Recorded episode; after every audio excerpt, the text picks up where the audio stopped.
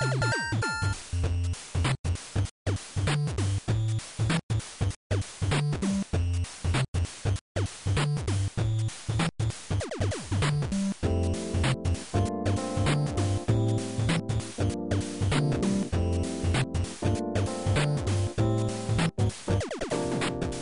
い、ファミリーステーション第117回です。はーい,、はいこんばんは、ドラグーンです。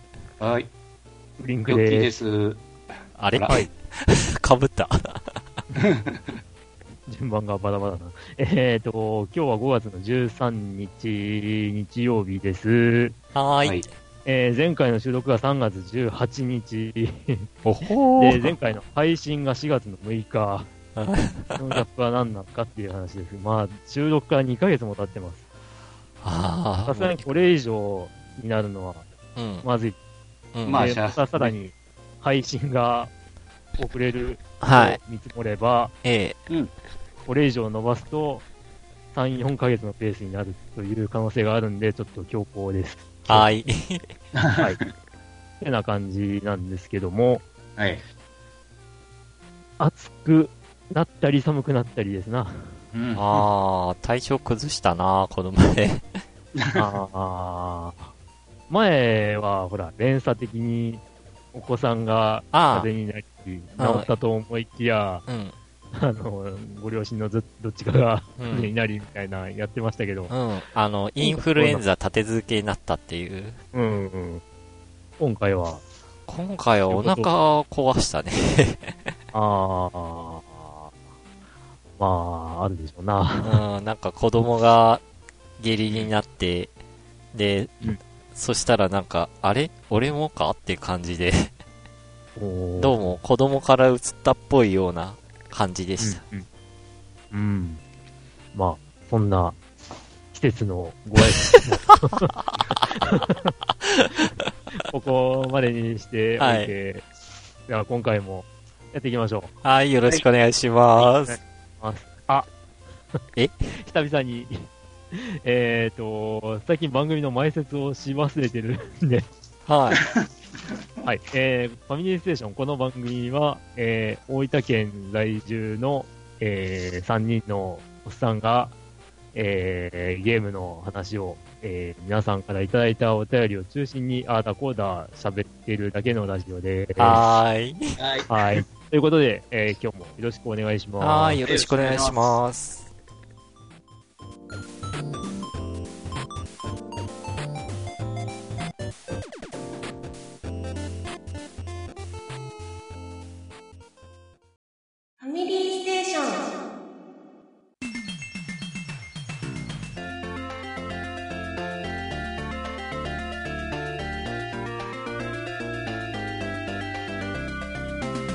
はい。ということで、えー、まあ2ヶ月空きましたけども、うんはい。今回の収録までに何がありましたかというのを、はい。何をしてましたかとともに、どうぞ。えー、ドラグーンさん。はい。はい。はい。じゃあちょっとサクサクっと述べたいと思いますが、はいあれ買いましたよ。あのー前回番組収録後に、あの、バーチャルの限定版。おー、プレステ4版。とりあえず手に、はいはい。とりあえず手に入れました。はいはいはい。どうです？で、まだし、え、まだ新品未開封状態未。開封？いや、とりあえずゲットしとかんとと思って、ああの、収録後に、アマゾンで、あの、買いました。あとりあえず、その、あの、付録の、というか特典の冊子が、あの、ドラグーンさん的に、あの、嬉しいのかどうかっていうのを知りたかったんですけど。あー、そっか。あーもうなんか子育てに言われてて、とりあえず買っとかなきゃ、もう、中は後日と思ってたら、今になって。いや、ひょっとしたら、バーチャロンフォースの時の、あの、限定版うん。についてたらしい、その、やっぱりマテリアルなんちゃらっていうのに、うん。こう、内容被ってたりするのかなと、ちょっと思ったんですよ。あー、あれ、んバーチャルフォース中身どんなんだったっけ？えかな、ー、じゃあ、覚えてまあないな。新鮮な気持ちで読んでいただければ。うん。はいいやー、で、か、まあ、ハードは持ってないけど、とりあえずソフト買っとけと思って、うんうん、買ったんですけど、その話題を職場でしたら、え ハード買わずにソフト買うってアホじゃないの？って、なんかちょっとえいいよいいよ。笑われました。いいよいいよいいよいいよいいよ。いやいや、嫌だよね、うちらにとってはいいよいいよ。え？ねえ。いや、バーチャロン好きなら買っとけっていうのはちょっと手に入れとかなきゃ ダメでしょ。うんうん。うん。いや、うちら的にはなんかハード持ってないけど、とりあえずソフト手に入れとくってなんか普通なイメージだったんだけど、ああ、うん、まあ、そうですね。うん。でもなんか職場の同僚に話したら、笑われました。うーん。その人はなんだよ。あの、ハードが出たらとりあえず手に入れるって人なのかよ。あうー。んどうだろうね。ソフトがないのにハードを買うのは、どちらかというと否定派なんですけどね。あー。まあ、いずれ遊ぼうとか、まあね、実際、まあ、得点商法っていう、い言っちゃなんか言葉悪いですけどね。うんまあ、それっちゃそれなんですけどね、今回も。うんまあで、ハハードはまあ中古で何かしら手に入るけど、こういう限定版はこの時買っとかんと、もう手に入らなくなりそうだなうん。っていう感じはありますからね。だからソフトを先に買うってありだと思ってたんですけど。うんまあ、うんね、その辺は人それぞれですわ。うん、ですうね。ん。うん。と、あと何してたかって言ったら、う。そう、あのー久しぶりにゼルマさんと PSO2 で会いましたおね。ー、ほう、ほう、ほう、ほそう、あのー、PSO2、とりあえず俺、毎日なるべくこう、ログインボーナスゲットするために入ってんですけども、そしたら、今日誰かオンラインいるかなと思ったらうん、あ、久しぶりゼルマさんがいると思って話しかけたんですよ。そしたら、あの、ゼルマさん、あの、スイッチ版の PSO2 をなんかこう、試しに動かしてたみたいで、スイッチ版？はい。任天堂スイッチ版。はいはい。あの、任天堂スイッチ版の PSO2 が、あの、4月1日から始まったんですよ。うん、うん。で、それま、なんかちょっと特殊で、うんあの、クラウド型なんです。ほいわゆるあの、ストリーミングの映像が流れてくるっていう。う。ほだからソフトもダウンロードが40メガか50メガバイトしかないっていう。ー。うーん。うーん、その都度その都度、データがダウンロードされて、そうそうそで、進行していくわけね。へう。え。うん。だからあのーうん綺麗、まあだから通信環境が良かったらなんかか、まあ、そこそこプレイができるみたいなんですけど、まあどんなもんか実物見たことないんで、ちょっと気にはなるんですよね、あのースイッチ版の PSO2 は。うん。スイッチですね。はあ。っていう感じで、なん手か、に入れ、手に入れ、スイッチを手に入れます。ああ、スイッチ。ああ、買ってもなんかする時間がないっていうのがな、ネックだからな。うーん。まあ、という感じで、ちょっと久しぶりになんかゼルマさんと会ったっていうお話とう、ん。で、あとは、すっごい久しぶりに子供生まれてから多分、久しぶりなんですけど、映画一人で見に行きました。ほう。何うを、ん何を見たんですか？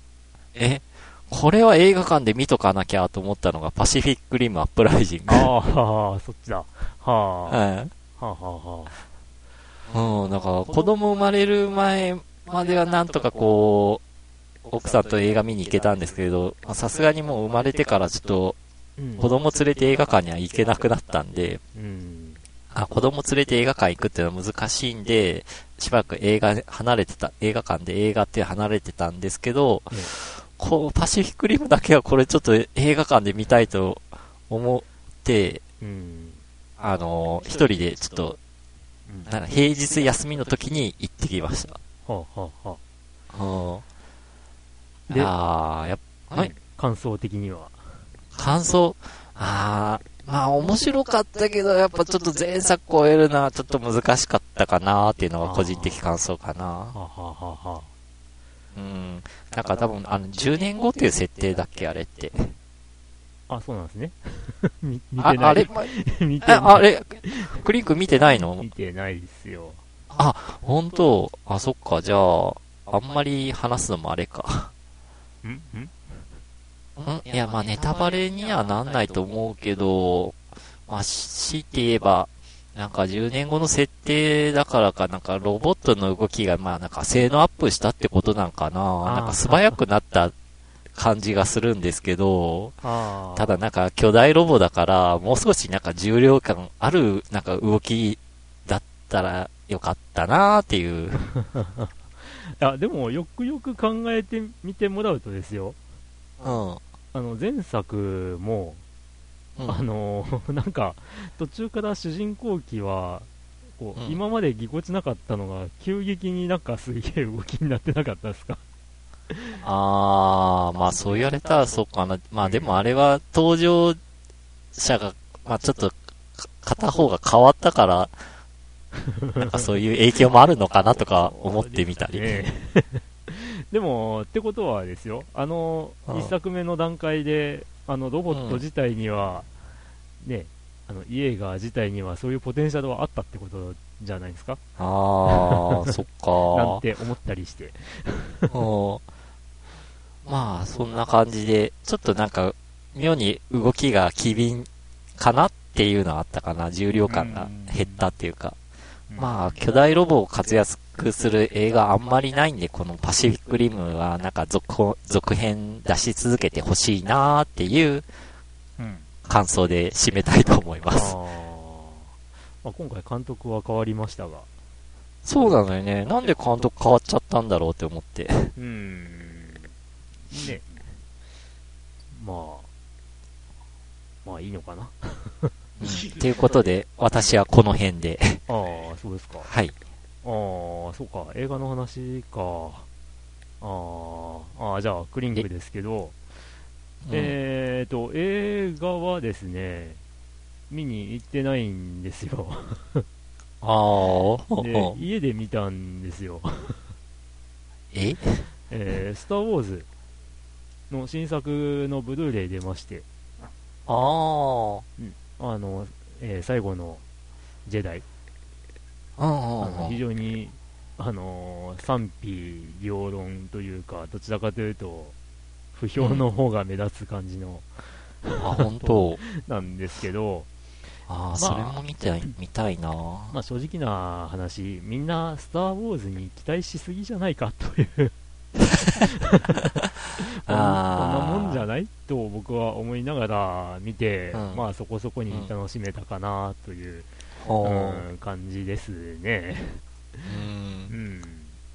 まあ、あの、まあこれは知ってる人は知ってるというか、見た人はわかると思うんですけど、あのーね、えー、あれだ、お前はマトリックスかって突っ込みたくなるシーンがあるんですよ。へえ。なんですけど、さすがにマトリックスも古いじゃないですか。うん。だから、下手したら、マトリックスを知らないような世代が見たときに、ああ、かっけーって言ってるかもしれないって思うと、うんちょっと、あのー ちょ、ちょっともやっとするっていう、あ ね、そういうことがありました。うんまあこれは、あのー見ていただいた人には納得、これから見る人はこれかーって思ってもらえればいいんですけど、あ。ああ、じゃあ、ちょっと楽しみにしとこうんはい。うん。まあね、ジェダイってこんな強いのっていう 疑問もあったりするんでう。すけど、うんええまあそれは、まあ、見たんですけど、えーと、ゲームの方はというとですね、うん。相変わらず天外魔境2に、あの、大苦戦ですよ。ああ、ああ、俺は PC エンジン版やったけど、なんかクリアするのに1年ぐらいかかったな。ええそんなに？あ、て、あ、っていうのも、ちょうど高校生の時にやってたんですけど、あ平日はもうなんか勉強に追われてて、毎週日曜日にプレイしてたんで、うん。なんかそれでこうやってたら、なんかクリアするのに一なんか1年近くかかった思い、思い出があります。うーん。あのですね、割とあの、天外魔境2、うん。あのー、えーとですね、戦闘のバランスが悪いっていう意見と、うん。いや、そんなことはない。ちゃんと、あのー立ち回れば、そんな難しいわけではないっていうほ意見が対立して、最終的には、あの、後者の方が優勢な感じで、う。決着、へ話としては決着する感じなことが多いんですけど、ちゃんとやれば大丈夫って。でもね、これは、もう前々から何度も僕が言ってる通りですね、多分、攻略法を分かってるから言えることなんですよ。あー。で、前回も話したかなと思うんですけど、あの、天外魔境って、もう、他のファンタジーロープレとは違う文脈なんですよ。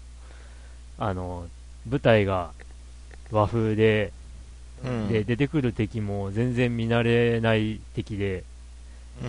うん、スライムなんちゃ嫌しないっていうね。まあね。うん、だから、こいつの弱点何よとかわかんないわけですよ。あー。、で、いろいろ試すわけじゃないですか。こうんう、魔。法的な、まあ、術、巻物ですけど。うんう。ーん、でね、あの、これに弱いとか、強いとか、確かにあるんですよ。属性が。なんですけど、いくら、例えば氷に弱いっていう敵に対して、氷の術を使ったとしてもですね、あの、効果がなかったって出る場合があるわけですよ。へー、そんなんだったかなだから、術者が未熟で決まらないとか、そういうことがあるわけなんですけど、うん。で、なおかつ、えー、かなりの確率で、それがあるわけですよ。うん。決まらないとかね。で、物理攻撃が非常に弱くて、術とか、あと、そのステータスアップの補助魔法的なものをこう使わなきゃいけないわけなんですけど、うん。それも、あの、なんていうか、持続時間がもうランダムすぎて、うん。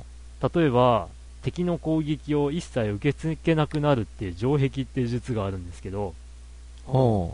まあ、それを使った上で、その突撃っていうと、まあ、特技とかを使うと、あの、5回ぐらい攻撃するんですけど、ほその攻撃するたびに相手の反撃を食らうわけなんですよ。で、城壁を使った上でやると、当然相手の攻撃受け付けなくなるんで、う。うん。まあ5回ぐらい、こっちが一方的に殴れるっていう、そういう、あの、戦略ができるんですけど、ほその城壁っていう魔法がですね、あの、一旦で切れちゃう場合もあれば、う。うん。この間奇跡的に8ターン持ったってこともあるんですよ。ほで、もうそういうことが、もう、あると、あの、なんか戦闘が運でしかなくなるって感じで、う。うーあー。ん、まあ、倒し方が分かってる、やり方が分かってるって言っても、そういう運要素とかが結構強く出ちゃうんで、これどうなんだろうって、もう、これは個人的に言わせてもらえば、うん最初に言った通り、あの、戦闘バランスおかしい。そっち側に僕は落ち着きます。まあ、そんな、へうん、そんなゲームでもう、あのー、えー、中ボスでですね、ー。うん。3体同時に出る時があるんですよ。うん。えー、まあ、暗殺者っていう、あのー中ボスが3体出るんですけど、うん。それまでボスって言ったら大体1体か、まあ多くても2体っていう感じなんですけど、そのその3体が異様に強くて、へえ。もう、もう実際そこで投げ出しそうになりました。ああ、全然覚えてないなぁ。もうこの、このボスの倒し方がわからんっつって攻略見るか、いや、うーん、みたいな感じでですね。あー。悩んでですね。で、もう結局、ん？わかんないんでえ、、うん。レベルを、えーっていうのはダメうん、レベルを上げるしかないってあなったんですけど、レベルも1に上がっただけじゃ、戦局は変わらず。ーうんうん。おで、1に上げた上でさらに、えっ、と、この間4上げて、それで、それで奇跡が、さっき言った城壁が8ターン持って、なんとか辛くも倒したって感じ。うーん、いや、あーこれは、まあ、本当に分かってれば、うん、うまくいくんだろうけど、うん。もう初見でしかも攻略とかの情報が、まあない。で、いろいろ試しても、その、どの術が、こう、弱点なのかすらも、効果がなかったの一言で、うん。片付けられたりとかしちゃうと、もうどうしようもないっていう、どれが弱点なのかがさっぱりわからんっていう。感じになっちゃうと、まあ例えばですよ、あの、もう一度クリアしてるとか、攻略本見て、こいつは氷が弱いなとか、分かってれば、それはまあ、いいんでしょうけど、分かんないともう本当にお手上げになる場面ってのがうん。うんうん結構あるっていう。嫌だね。うん。うん一度プレイしたはずだけど全然覚えてない。その時は全く情報なしだったんですか？いやー、どうだったっけな。でもなんか片手に、なんか、なんか PC エンジンのなんか雑誌あったような気もするけども、攻略本なんて持ってたかいやな、だから多分、多かれ少なかれ、あのーまあその、雑誌とかあの情報をうん得てやってるはずなんですよ、もう。僕からのな幼い頃っていうのはですね。完全に情報をシャットダウンしてやれてるっていうゲームの方が多分相当珍しいと思うんですよ。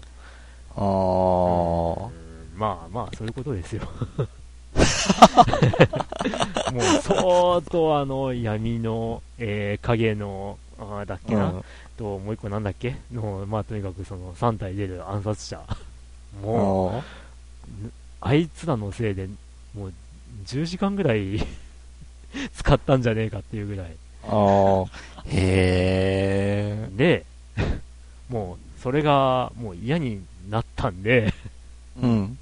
ちょいちょいその合間に、えー地球防衛軍5と、えースーパーロボット対戦 X を、へー。やったりスパロボ、スーパーロボットあする対んだ戦についに手を出しました。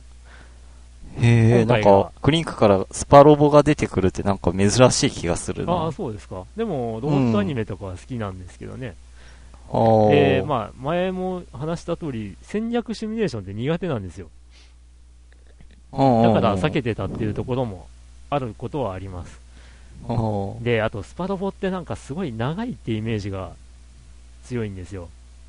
それをクリアするまでっていうクリアするまでもそうですし、しかも、あの、ルートがあるとかっていうので、あ何周もしちゃうみたいな、ーへ長いのに。そういうのをですね、まあ聞くと、うーん、そもそも戦略シミュレーション苦手なのに、む無理だなってー。思思ってたんですけど、まあやっぱりうんやってみたいなって、ちょっと思ったわけですよ。うんで、実は去年の段階でスーパーロボット対戦 V って買ってたりするんですけど、へえ。V やってなくて で、今回、あのー X が今年発売されたんですけど、えー、まあそっちの方を、まあ買って始めました。あの、なぜ、なぜ買ったかっていうと、うん。えー、参戦作品に不思議の実のナディアが入ってるんですけど、ああ、へえ。あのー初？初です。で、そのパッケージとか、あのーまあ、スパロボ X のこう出るよっていうような告知ページとか見ると、うん。あの、ニューノーチダス号ぐらいしか。出てないんですよ。ああ。だから微妙だなーって思っていたら、こううん発売日に買った会社の同僚さんが、うん。グラタン出るよ。あ、買わなきゃ。グラタン グラタン？はい。強いの？えー、あの、僕はですね、うん。えーっと、もらった資金とかを全部グラタンにつぎ込んでますね。おー。いや、まだ本当に序盤なんで、ああ。ただあの、今のエースパイロットはグランジスさんで、うん。えーっと、撃墜数はグラタンが1位です。へえ。うん。いや、楽しいですね。ああ。うーん。はい。いや、えっ、と、まあ、触ってみて、まあ、いい作品だなと思いますね。で、なんで今回と、まあ、あのー前回の V に手を出してるかっていうと、あの、情報を見るとですね、これ一作で終わってるんですよ。単体で、単体で完結してるんです。あ、そうなの？あうん。で、僕の中で、スーパーロボット対戦って、まあ、最初のは別にして、なんか第2次とか、第3次とか、うんうん。こう、つながりがあって、こう、いろいろ長いシリーズになってるっていう印象がすごい強いんですよ。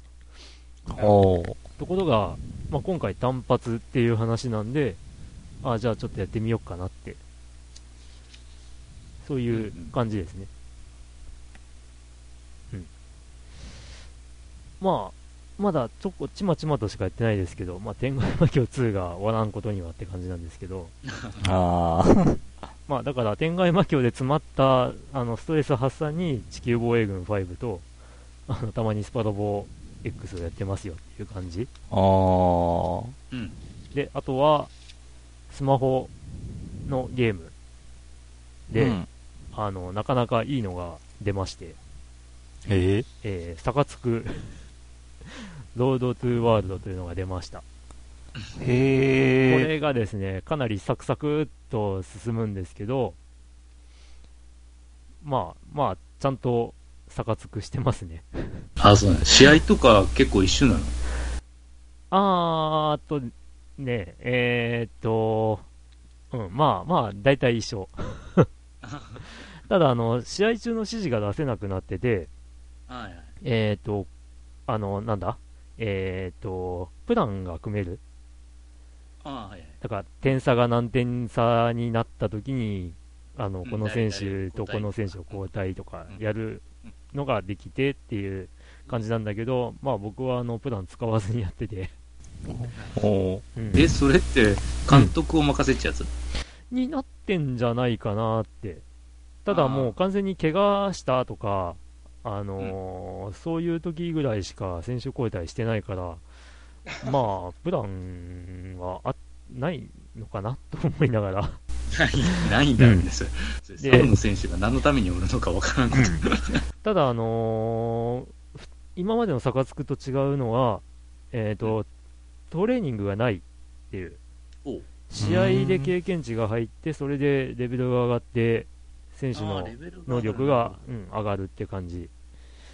うん、で、ね、まあ、ちょっとあの、イベントごとがあると、えーうん。みんな同じセリフを言うっていう、うん。まあ、例えば連携、俺たち連携上がったなっていう、あの、連携力がアップしましたっていうイベントがあったとしたら、うん。あの、その条件を満たしたキャラクターが、えーうん。必ず、なあ、俺たち連携上がったと思わないかって同じセリフを 喋り出すんでね。ちょっと、その辺は、あの、実は、プレステ3ビータ版の差がつくも同じ感じで、手抜きかよって思ったんですけど、まあ、それが不思議とスマホになると、あの、許せてしまう感じが不思議という。うん。まあ、サカツク、今までのシリーズとはやっぱりスマホゲー化したことで、ちょっと違うんですけど、それでも雰囲気はサカツクしてんなって思って。で、今回は、あの、完全に架空のリーグになってしまって、あで、まあ、世界を股にかけるって感じ。世界各地に、えーリーグがあって、そのリーグにはどの国でも参加可能みたいな感じになってて、だからプレイヤーの、えーチームはいろんな国のリーグに参加しては優勝だのして っていう、まあ、荒らしまくるみたいな、そんな内容なんですけど、うん。まあまあ、まあ、ほどほどに面白い。ただ、えーっと、ちょっと、能力、能力を育てるのに頭打ち感が出てきたかなっていう。えーゲーム内の時間では今29年目かなって感じになってるんですけど、まあこれ本当にサクサクっと進むんで、本当に1日で何年も進められたりするんで、っていうことをやってますね。で、あとは、スクールガールストライカーズが2になりました。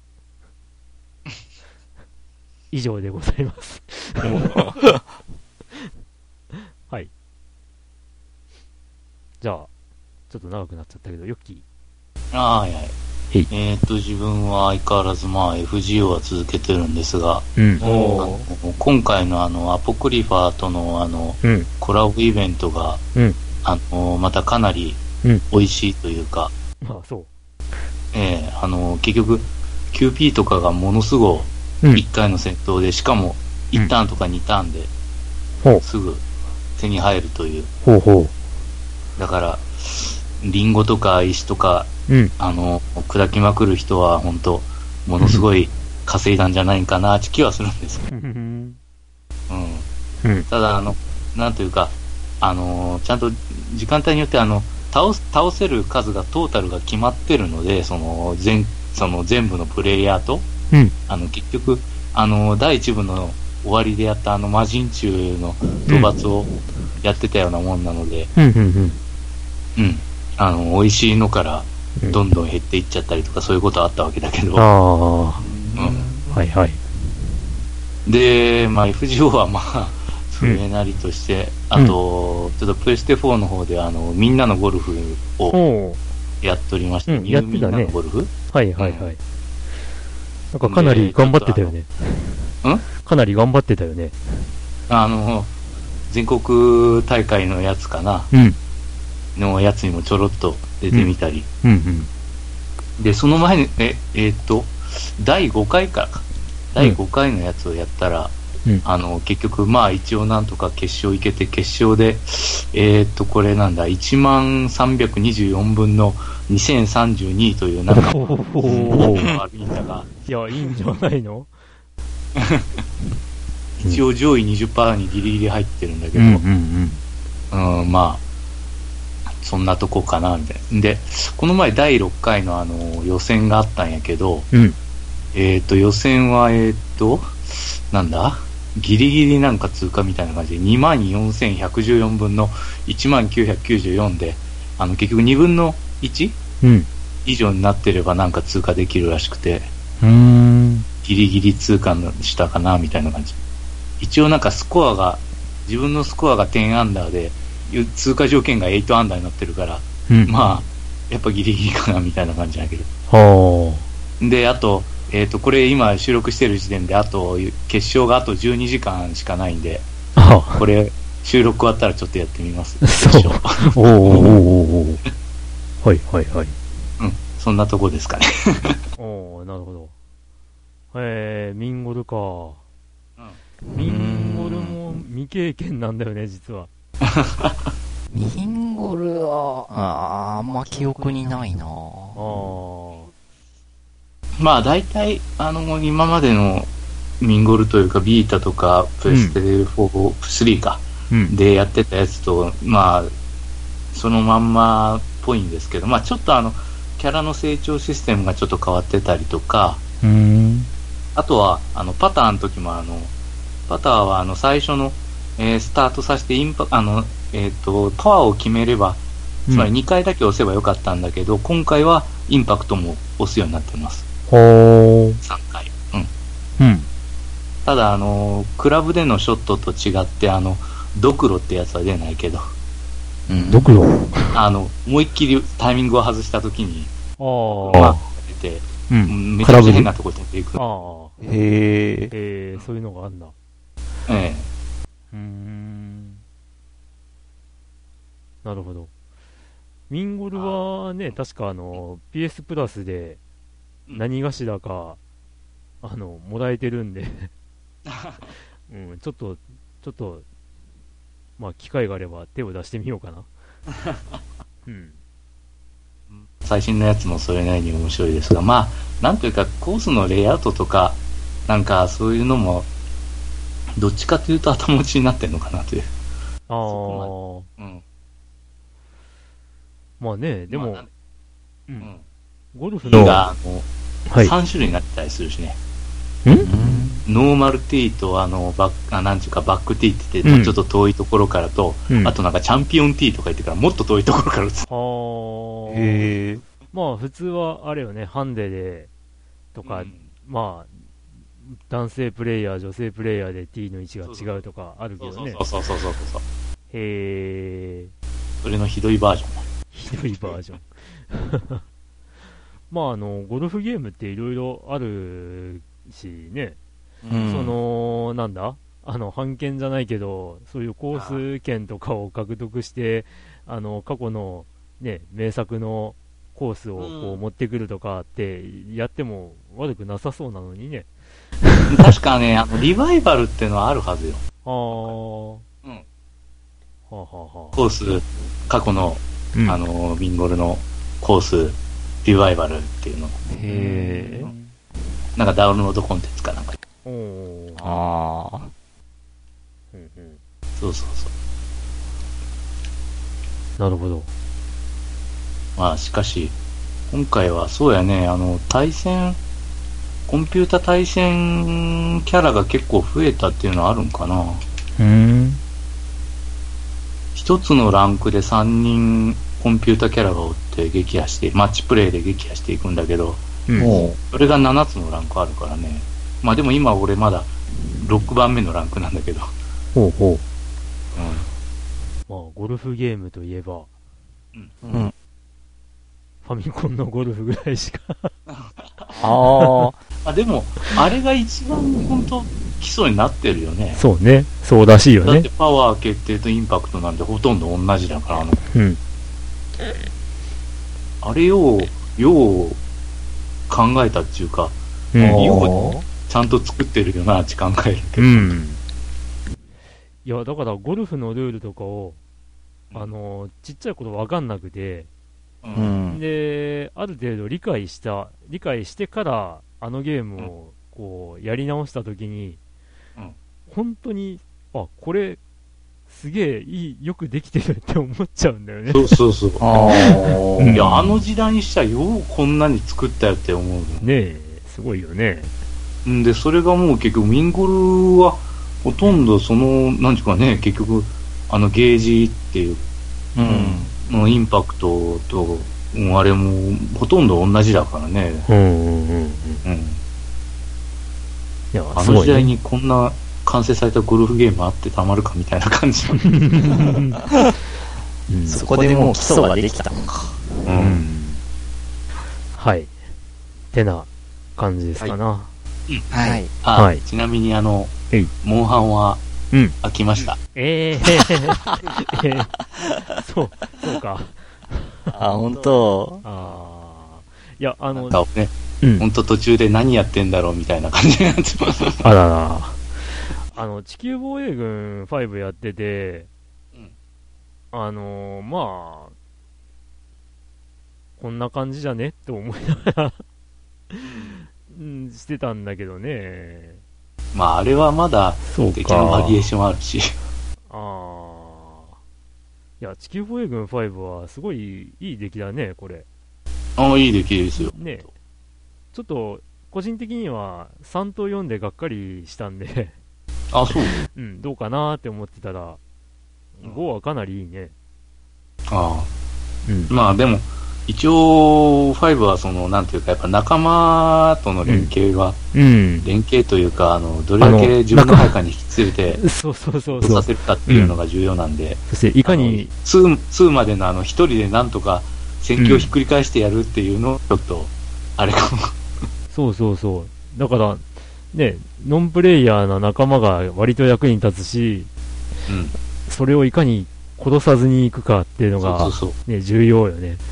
そうそうそういや、そう。なかなか面白いなと。うん。いや、もうあの、自分一人になっちゃうと、あの、ターゲットが集中しちゃうから、うんどうしようもなくなるんで。画面いっぱいに、有田の雲だのがもうん。う、もう、前見えないんですけどっていう状態になるんで、うん、え。や、楽しんでおりますわ。うんはい。という感じですかねクリア。したら聞かして。うん。ああ、はい、はい。うん。はい、ということで、はい。お便りに参りましょうか。はい。えーと、まずは5つ目、ゼルマさん。先ほどお話に出ました、ゼルマさん。はい。えー4月3日にいただいたお便りです。はい、えーお久しぶりです。ゼルマです。ファミステゲーム大賞お疲れ様でした。今年はどうなるんじゃろうな。あ前回、ファースト RMX を押してから買ったゲームといえば、マリオオデッセイ、ソニックフォース、ゼノブレード2、ミニスーファミ、そしてスターアライズ、過去カービィですね。買ってはいないけど、動物の森も、あうん。スマホ版ですからね。えー。ゼノブレード2は発売日に買って今年の4月1日にクリアしました。総プレイ時間は150時間ほど、あ。おー。うん。ゲーム対象でも言われていた通りチュートリアルの不親切さが一番惜しいところですねスイッチになってから電子取説をも廃止されたわけですが一度見たチュートリアルが見られないのも痛いですがチュートリアルで説明しきれていないシステムを理解するのに攻略サイトを見ないといかんというのはさすがにいかんと思います。なんかあ韻を踏んでますね、うん、なんで取説廃止したんだ？紙の取説復活してとは言わないから電子でも残してほしかったあーそうなんだ。電子せ取説もないんだ。ない、ないのかな？いや、うん。俺ちょっとゼノブレイド2は知らんねえけど。うん、ゼノブレードクロスの時はね、電子説明書うんあって、あの、うん。全部印刷するとなんか50、50何ページかあったけど、へ えーで、えー武器に対応するキャラクターが存在するというブレードシステムはいいところでもあり、悪いところでもあると思います。えーガチャシステムを採用したことで、プレイする人によってパートナーになるブレードが変わり、それぞれの戦闘スタイル、攻略法ができ、また、レアブレードには専用のクエストや絆トークが設定されているので、大筋のストーリーとは別に、ブレード個々のショートストーリーが楽しめるのがやり込みがいがあって楽しいところです。反面、ガチャなので、時には20、30連ぐらいして、レアブレードが引けずにモチベが下がってしまうこともあり、また、ブレードの持つフィールドスキルで障害を突破して進む場所などがあるので、ブレードガチャの引きが悪いと積むクエストが出てきたり、あー。ええー前情報でこのブレード手に入れたいなーって思ってた人ほどレア引きの影響が強いのかもしれません。ちなみに俺の推しブレードは息吹とライコです。武器種ごとのアーツがキャラクターごとでも違うのであのブレードをあのキャラで引いてたらということがあるのももどかしいです。過去これは別のキャラにブレードを渡すアイテムでなんとかなりますが。うん。えー実はこのブレードガチャバックシが 響いて1月から3月まで放置してたのがクリアに時間がかかった原因です ダウンロードコンテンツが配信されたりかっこ結構やりごたえのありそうな、えー強くてニューゲームができたりと、えークリアしてもまだまだ遊べそうなゲームですが人によっては、えーこれ以上やる気は起きんなって人もいるかもしれません。自分はレアブレードのクエストを見たり戦闘するのが楽しいのでクリア後もクリアデータで結構遊んでます。頃合いを見てダウンロードコンテンツと強くてニューゲームに手を出すつもり2017年はゼルダの伝説の1年になりましたが2018年はゼノブレイド2の1年になりそうですね。おあと、えー3月の初めにふと思い立ってミニスーファミでファイナルファンタジー6をプレイしてみました。うん。人生通算で3周目です。かっこ1周目はスーファミ実機、え2周目はゲームボーイアドバンス版。うん。低レベル攻略が盛んな FF なだけあって、案外レベル上げを無視しても装備や戦略で 十分カバーできるシステムなのがやり込みがいがあっていいですね。えーそこで思ったのですが、FF6 には、えーこれなんて読むんだ？けの獣ヶ原でいいのかな？うん。獣ヶ原という経験値が入らないエンカウントフィールドというのがあります。レベルシステムを採用する RPG では、レベルを上げすぎると戦闘が味気なくなってしまう恐れがあるので、えー金だけ稼ぎたい、レベルを上げずにただ純粋に戦闘を楽しみたいといった人には絶好のシステムだと思うのですが、自分がプレイした RPG がそうなのか、あまりそういうのを見ない気がします。えー実はゼノブレード2の強くてニューゲームはクリアデータのレベルを引き継がれるそうですがレベルダウンシステムが導入されているそうで今まで獲得した経験値を払い戻してレベルを下げることで序盤の敵とも新鮮な気持ちで戦えるようになっているそうです。へそういった純粋に戦闘を楽しむためのレベルや経験値調整システムはもっとスタンダードになってもいいと思っているんですが皆さんはどう思いますか？というか俺が知らないだけでスタンダードになっている？という疑問なんですが。えー、近況ゼルマさんの近況報告。えーうん。 Surface Studio のタッチディスプレイが反応しなくなったので修理へ。あサーフェイス、サーフェイスシリーズってマイクロソフトのページにシリアルナンバー登録すると、型番も保証期間も、えー表示されて、そこから修理の発注とかできるんですね。えー届いた、届いた箱に梱包して、えー送り返すだけだったので便利でした。えー兄の妻がデザインの夜間学校に通っていて、その修了点を見に行きました。素人でも1年勉強するとこれだけ上達するんだなぁと刺激を受けましたね。えーこの年から何か始めようという、えー思う意識は見習いたいです。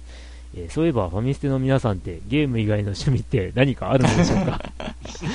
あ毎回長々と失礼しました。ではこの辺で PS、ワイプアウトが VR でプレイできると聞いて、えープレステ4プラス、ね、PSVR を買おうか依頼でいます。どうしようということですが、ありがとうございます。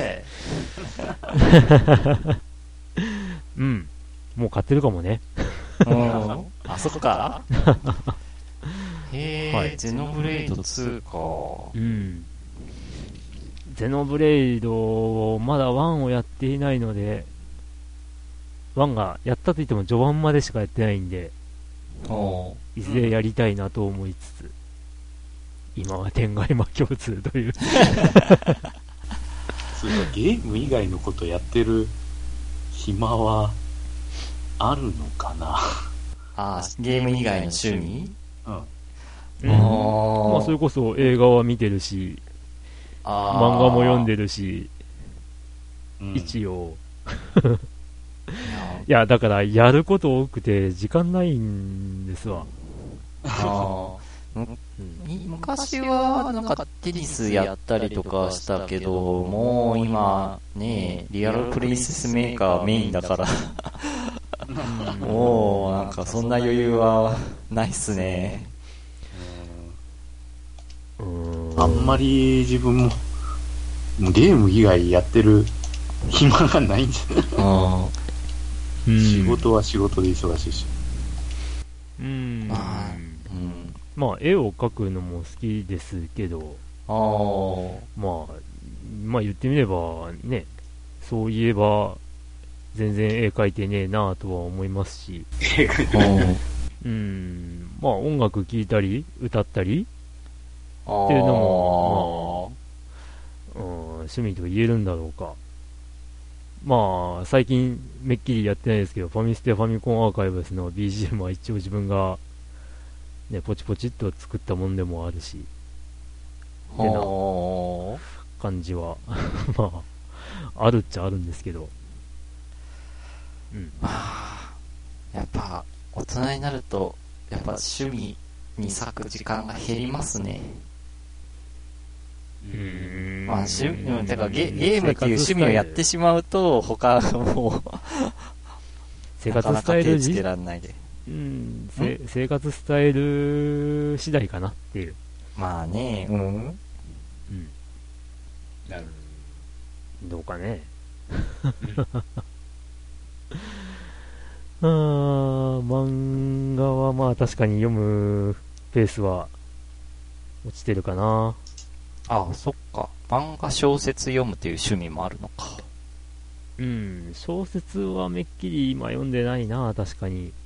あうん。まあ先日ツイッターで大盛り上がりを、まあ僕のタイムラインではしてたんですけど、あの、まあ、ずいぶん前にドラグーンさんにおすすめしてあんまり受けがよろしくなかった ブレイクエイジっていう漫画があ、うん、あって、で、その漫画が、まあ今あの、ネット上で無料で読めるんですけど、へえ。まあ、それがですね、あの、えっ、と、漫画図書館 Z っていうサイトで、えー読めます。で、まあ、それでですね、作者支援プロジェクトっていうのがあって、まあ、全巻の、えー PDF データと、それとおまけのイラストとかがセットで、まあ、何千円とかで、まあ、限定セットで売ってたりとかしてたんですけど、うん。えーまあ、その時にですね、セットの内容が A セット、B セットってあって、まあ、漫画、原作漫画の、えー初期の作品と、続編の漫画のセットと、それと、まあ、小説版のセットみたいなのがあって、うん。うん。で、あの、まあ、ブレイクエイジの小説全部持ってるぜ、みたいな話を僕がツイートしてたりとか、したんですけど、うん。まあ、ね。買い集めてた時は読んでたなって思って。ああ、うん趣味か。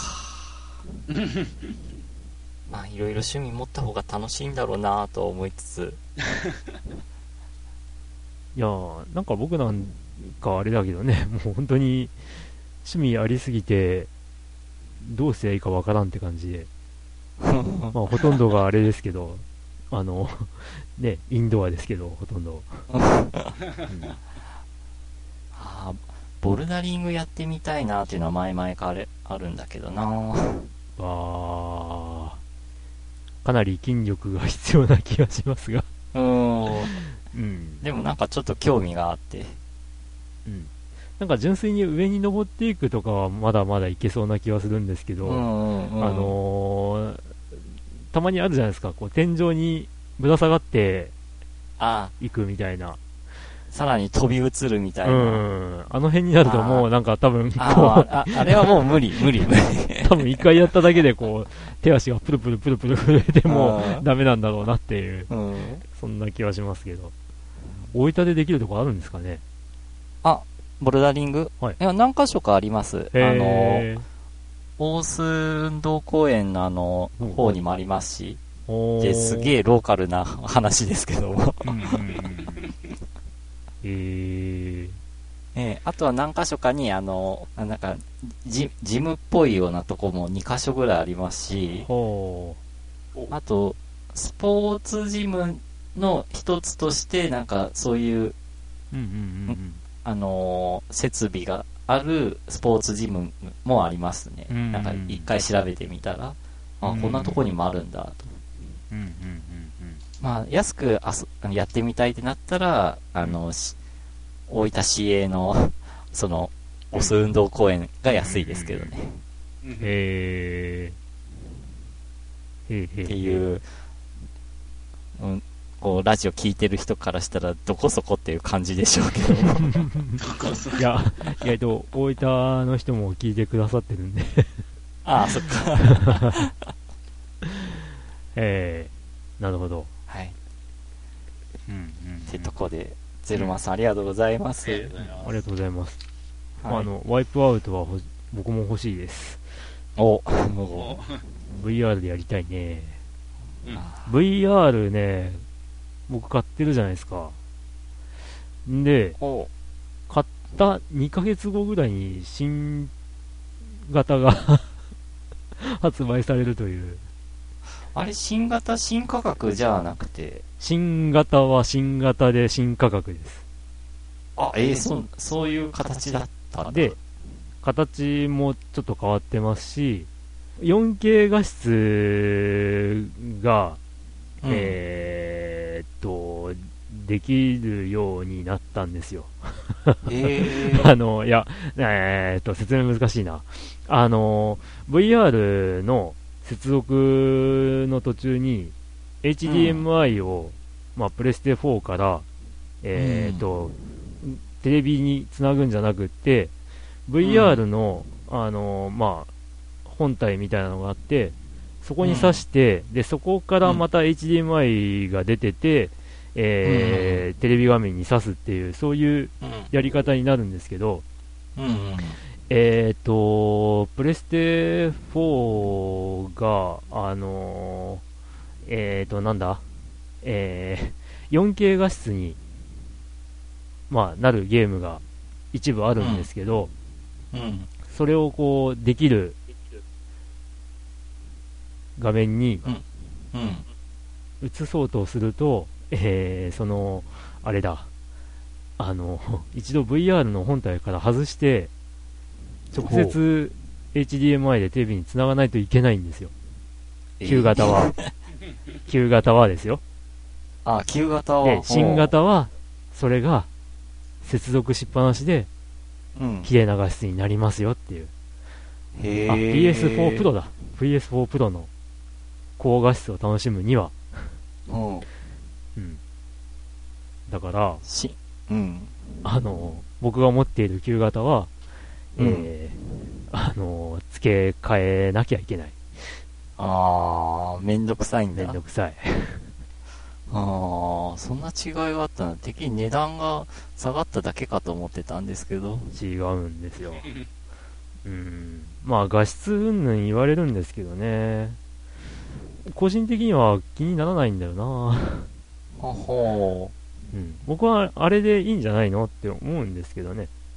ー。あー、まだ現物ちょっと僕体験してないから、うん。なんか気にはなるんですけど。うん。まあまあまあ。ぜひ、プレステ4を、VR と一緒に VR と一緒か。買ってくださいよ。おー。まずはバーチャロンせんとなと。バーチャロンは VR に全く対応してないですけどね。ああ、あれこ、バーチャロンこそなんかこうね、で、あの、バーチャロイド、あの VR の、え、ね なんかこう、ヘッドマンズディスプレイっぽいデザインなんですけど。いや、でも、多分、やってみたやってみたで、やりにくいわ、これって言って、やめると思います絶対やりにくいと思う。うん。いや、それこそあれですよ。その、とあるの、あの、うんバーチャロン、小説版見ると、あの、うん VR みたいな感覚みたいな感じで描かれてるんで、もうまさにって感じなんですけど、はい。まあ、それは、いいか。はい。はい、以上で。はーい。じゃあ、続いて、はい構造さん。はい。えー、毎度さんです。構造です。違いますよ。明らかでプレイしたいマリオは、いわゆるマリオブラザーズですよ。うんスーパーのつかないあれです。ああ、はい。二人プレイで下から亀やカニ、ハエやらを突き上げてひっくり返して蹴飛ばすやつです。うんアーケードとファミコン版は当然ながら違いがあり、ファミコン版で鍛えてもゲーセンデビューするとなかなか、なかなか苦い結果になりました。うんこれはスパルタン X でも同じ思いをしましたね。えーうん。まあ、思い出補正でやってみたいだけかもしれ、知れないんですけどね。しかし、ようやくファミステでもモンハンですか はい。あれ？ゲーム対象ではメンバー内の誰もコメントがない状態が何年も続いていましたが、次回はありそうですね。楽しみではでは、また配信楽しみにしてますね。っってことでありがとうございます。ありがとうござ楽しみにいます。していただいて申し訳ありませんが、コメントはあれだけです。もうね、さっきヨッキーがもう飽きたっていう。ちなみになんですけど、楽しい人は多分ね、あの、うん突き詰めてやって楽しいんだろうけど、うん。もなんだかなーっていう、俺ほんと。でも、まあ多分あのモンハンのおかげでカプコン増収増益じゃなかったでしたっけ、うん。なんかそんなニュースが載ってましたけどい。や、それだけ売れてますからね。まあ、実際、これを機にプレステ4を買ったっていう人も多いですし、うん、うんようやっと据え置きでモンハンかみたいなねう。ん。かと思えばもうプレステ5の噂がちだほだっていうね、へ そんなタイミングだったりするけど、えー前回僕が勘違いしたのはスーパーマリオブラザーズの、えーアーケード版でしたね。あの、聞き返して、あーって思いました。あ、ちなみに前回補足なんですけど、はい。あの、アーケード版のスーパーマリオブラザーズの方、えっ、と、僕はあの、無限増殖ができないとかっていうアレンジがされてるぐらいでしょうって話をしたんですけど、うん。実際には、あの、スーパーマリオ1と2の内容が混ざってるらしいですね。え？ただし、あのー挙動は1の挙動らしくて、う。ん。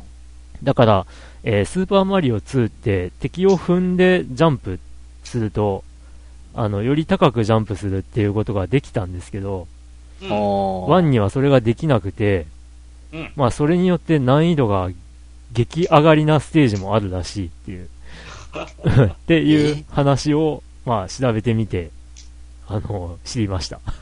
えただでさ、スーパーマリオ2難しいって言われてるのに。難しいのにですよ。え えええええはい。まあ、あの、前回その、スーパーマリオブラザーズと勘違いした 上に、そういうご情報だったみたいで、えー申し訳ないです。お、お詫びして訂正申し上げますね。て撤回いたしますっていう。撤回って言えばいいと思うなよっていう。はい。はい。コードさんありがとうございます。ありがとうございます。ありがとうございます。えーっと、次は、隠れみつきさんですか。はい。えー、隠れみつきさん。えー、ファミステの皆様、こんにちは。はい。えー、最近なかなかゲームをする機会がない隠れみつきです。うんゲームといえばたまにやるトランプとかですが、地域によってルールが少しずつ違うんですよね。うん。大富豪とか特に。うん。区切りってご存知ですか？大富豪で数字の8を出すとってルールなんですが、うん、そんなルールありましたかね？あと、細かなルールは忘れましたが、警察役と泥棒役がいる追いかけっこみたいな遊びが、軽泥なのか泥系なのか、えーうん。地域によって言い方が違ったり、あ、うん。いとこは、単ヌ、探偵と盗っ人って言ってた気が。こちらは遠い記憶なのであやふやですが、皆さんは何と呼んでましたか？最近の VR 技術があれば遠く離れた他人と関係とかできちゃうんでしょうか？と、最近、アベマテレビも、あえーちょこちょこ見ている隠れみつきでした。ではでは。はい。ありがとうございます。ありがとうございます。えー、大分は多分軽泥ですね。うん、軽泥だよな軽泥だったと思います。で、よくテレビとかでは、その、関東だか関西だかでは泥系って言ってるのを聞きますね。どっちがどっちだかわかんないですけど。うん。た、タンヌは初めて聞きました。うん、タンヌは初めて知りましたね。うんで、大富豪の矢切、矢切というかは知らないんですけど、8を出すとなんか、何でしたっけ？えー、まあそういうルールはあるっぽいですね。まあ、あー8出したらもうそこで終わりっていう、うん。そのあれは。で、また、結局その、2とかを出したのと同じような効果もうそれ以上出せませんみたいうん。うん。な。で、またそこから親になってしまうという。うん。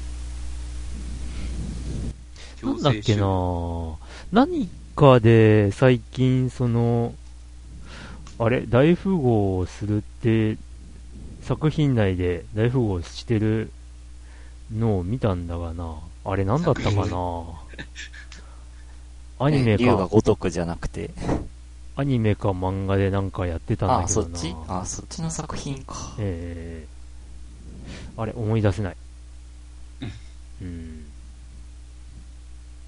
ただまあ、大富豪だの、大貧民だの、うん。ね、その、名前すら変わってくる、そういうね、ゲームでもありますけどね、この、大富豪に関しては。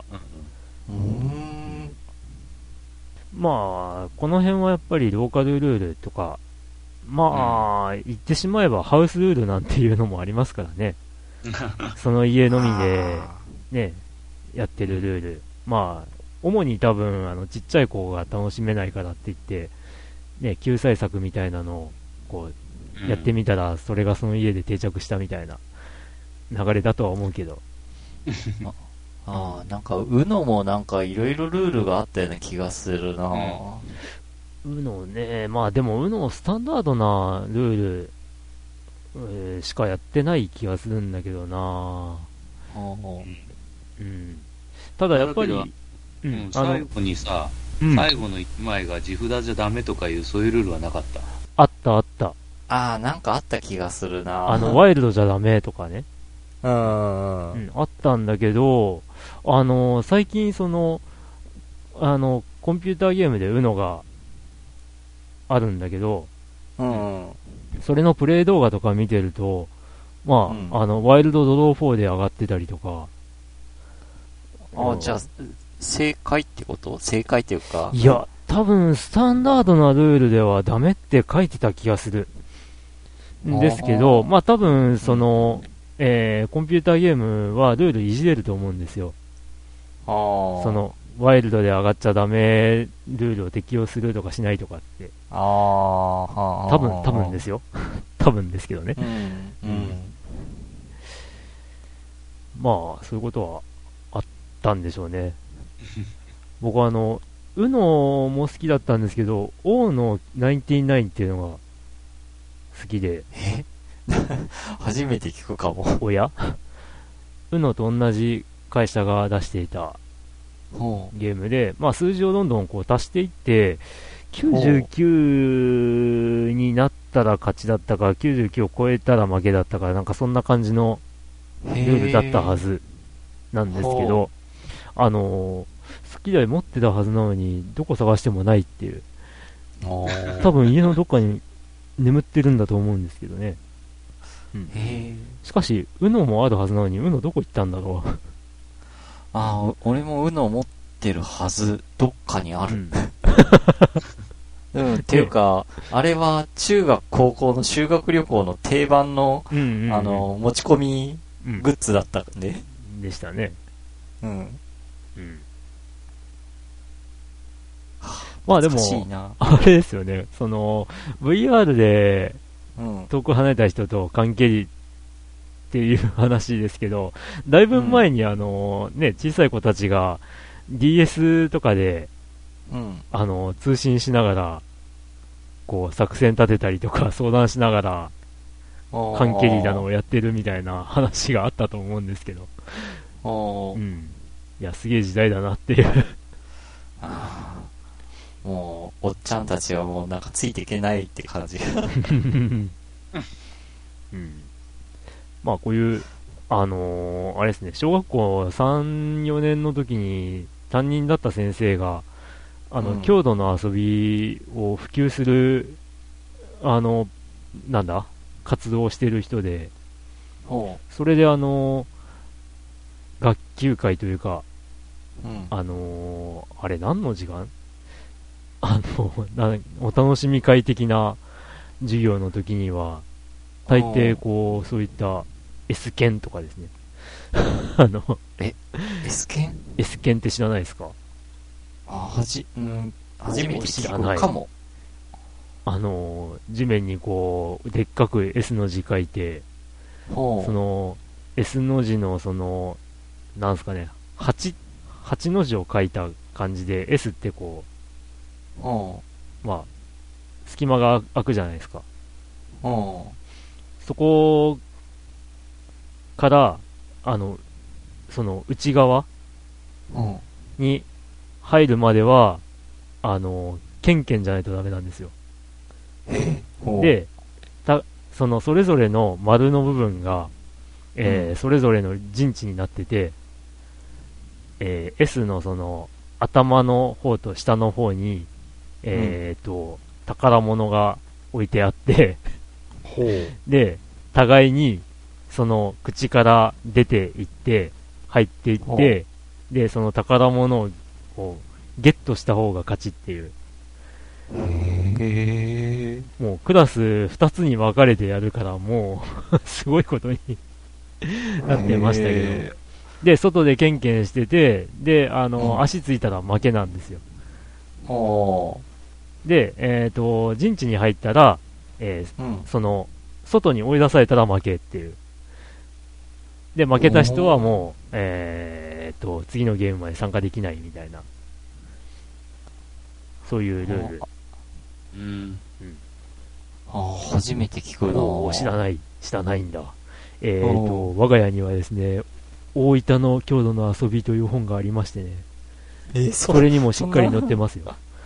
ええそんなレアな本があるんだ。レアなのかな？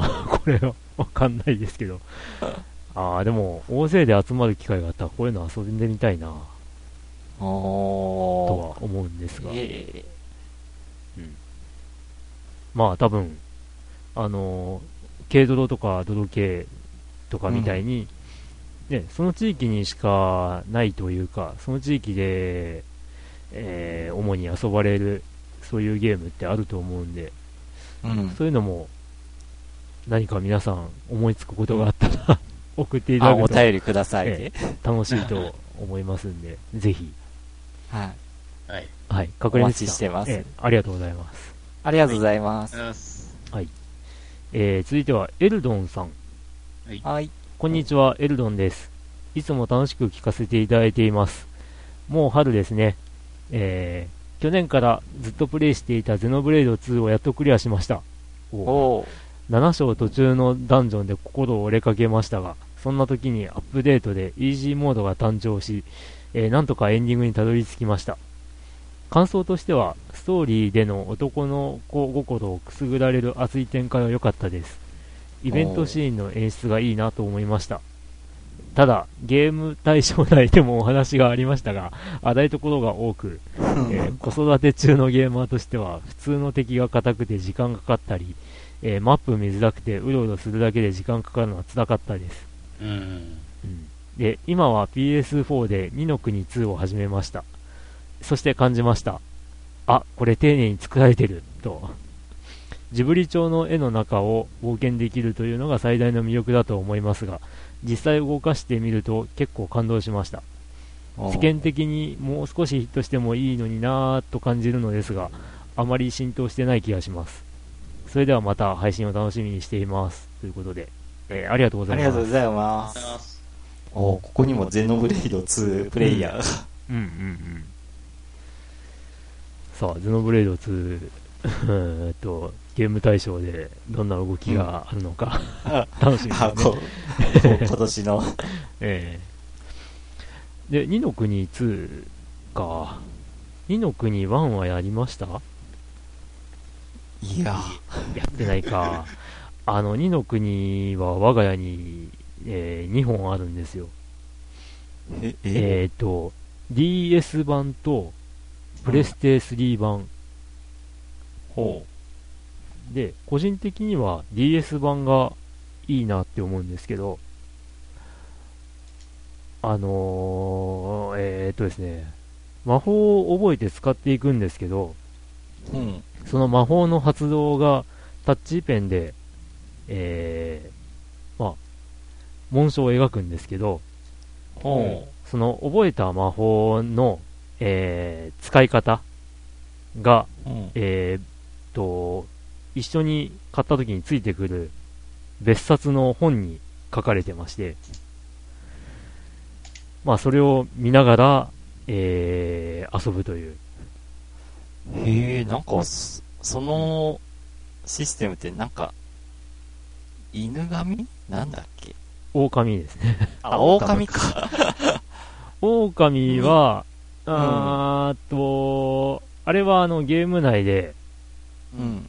あの、ね、えー Wii のコントローラーでしたっけ？あれって。あれは Wii ですね。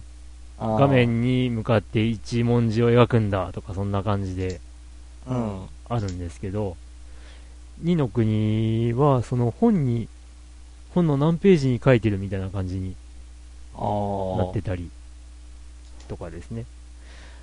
まあ割とこれは子供心くすぐる仕掛けがいろいろあってですね、表紙にこう、なんだ、えっ、と、透明なドーム状のこう部分があるんですけど、うん。そこを覗き込んで、えっ、と、まあ実際には誰が見てもそうなるんですけど、あの自分の姿が、あの、ひっくり返って見えたら、あなたは魔法の素質があるみたいな 説明が書いてあったりとか。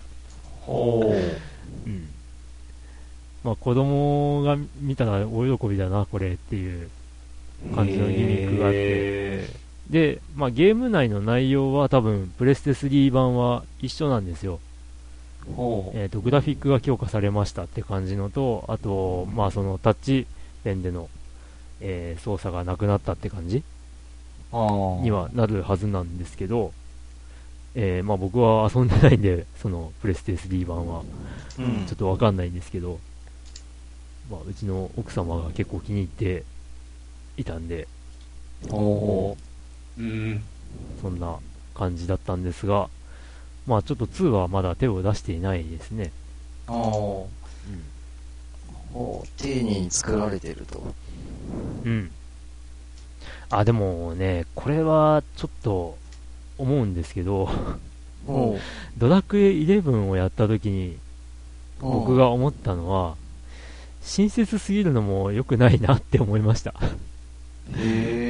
これはですね、ちょっと僕のやり方が悪いんですけど、ゲーム大賞の時もちらっと話したんですが、主人公もオートになるんですよ。オートにできちゃうんですよ。ほだから、うん主人公にも、あのーみんな頑張れじゃないな。えっと、み、みんな頑張れでよかったっけ？何？なんまあなんかそんな。バッチリ頑張れか。うん バッチリ頑張れって命令を与えてると、あの、戦闘中はもう、あの、何もせずに、勝手にキャラが動いて勝ってくれるっていう。うんあなんかもう、あれはね、あのー主人公だけは、プレイヤーに絶対操作させるようにしといた方が良かったと思思いますわ。やっといてなんですけど、自分がやっといて。うん、確かに親切すぎる感じはしますね。あのー僕はゲーム中ですね、AI が使えるって言ったらもう大抵 AI 使っちゃうんですよ。ほうん。だから、ああ、主人公もそれなりの性格付けがあるんだなって思って AI にしてたんですよね。で、作品中何回か、3、4戦闘ぐらいかな。は、あの、自分でやらないとちょっとこれうまくいかんなっていう局面があったんですけど、ほうーん、でも基本はその、バッチリ頑張れでいけちゃったんで、で、あの、ゲーム大賞の時にその話もちょっとしたんですけど、まあ、そのせいか、ドラクエ11は、まあ、ストーリーは良かったけど、その、投票するほどの作品には僕の中ではなんなかったなって。う。あだから、親切すぎるのも、ちょっとなっていう。あ。あうんあ、なるほどね。まあ逆にね、不親切な感じのウィザードリーを確か1位にしたんだっけな、僕。うん。まあまあ、その辺は何度も語ってるんでいいんですけど。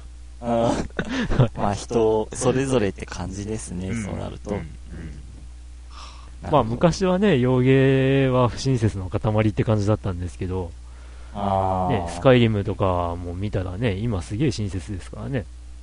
ほうん。あのー目的地とか表示されちゃったりとかして、ああ、あそこに行きゃいいんだなーって、ね、わかるようになってたりとか、う。うん。もう昔はね、いきなりゲーム開始から世界のどっかにポンと投げ出されてて、あの、まずどこに行きゃいいのっていう、うんそんな感じのゲーム多かったんですけどね。うん。まあ、た確かに昔のゲームはなんか、容量の問題でそこまで親切にできなかったっていうのをなんか前聞いたことありますけどね。今は容量がいっぱいあるからなんかいろいろできるようになっいやて。、でも、ドラクエ1とか、うん。あの、よく言われるじゃないですか。オープニング始まって、まず、まあ、宝箱の取り方を学習させて、で、そこには鍵があって、で、扉の開け方を学習させて、まあ、話す、話し方も学習させてみたいな。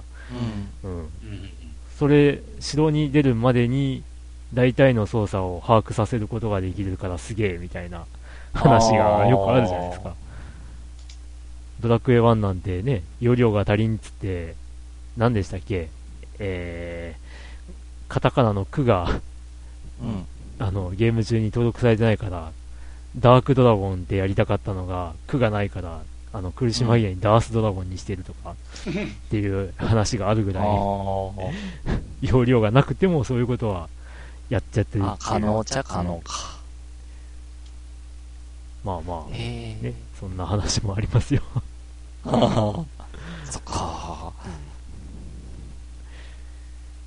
まあ、だから、適、適度な親切っていうのは、あ、あっていいと思うんですよね。ああ、そっか。はい。まあ、ゼノブレード2は、ね、な、何年後かにはやるんだろうなとは思うんですけど。はい。ありがとうございます。ありがとうございます。はい。えーと、続いて、